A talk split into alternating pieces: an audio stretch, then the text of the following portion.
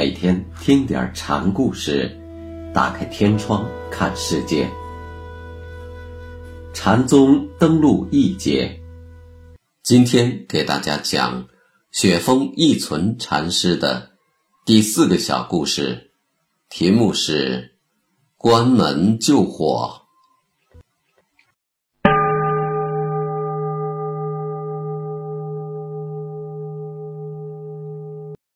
玄沙有一次对师傅说：“我如果想去有些作为，和尚怎么对答我呢？”雪峰听罢，便顺势将三个木球同时抛出。玄沙一见，做劈着式。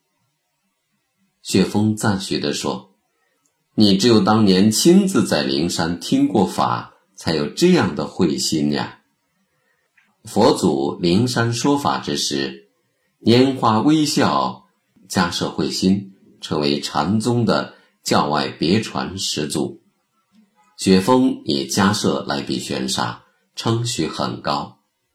玄沙回答：“也是自家事。”意思是说，迦摄当年生气佛祖心智，是他自家心中本有。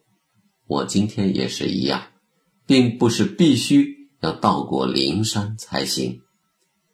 此类的事情还有，有一次升堂即定，雪峰将木球扔了出去，众人不解之际，玄沙跑上前，将球拾起来，又安放到原来的地方去了。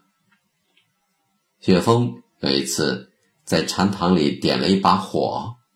然后把前后门都关了，在里面高喊：“救火！救火！”众僧见自己的住处着了火，老和尚又关了门，在里面喊，一时没了主意。这时玄沙过来，将一片木柴顺着窗棂扔进去，雪峰一见，就把门打开了。僧徒住僧堂。禅师住方丈，老和尚跑去僧堂里点火，又关了门喊救火，是在考验和尚们的自信之火。救火一词本来是个可以活用的字眼，既可以表达灭火的意思，也可以表达添柴的意思。关了门说救火，显然是讥讽话，别人没有领会，玄沙。却往里边扔柴火，表明自己心性之火已燃起，只需加柴就救火了。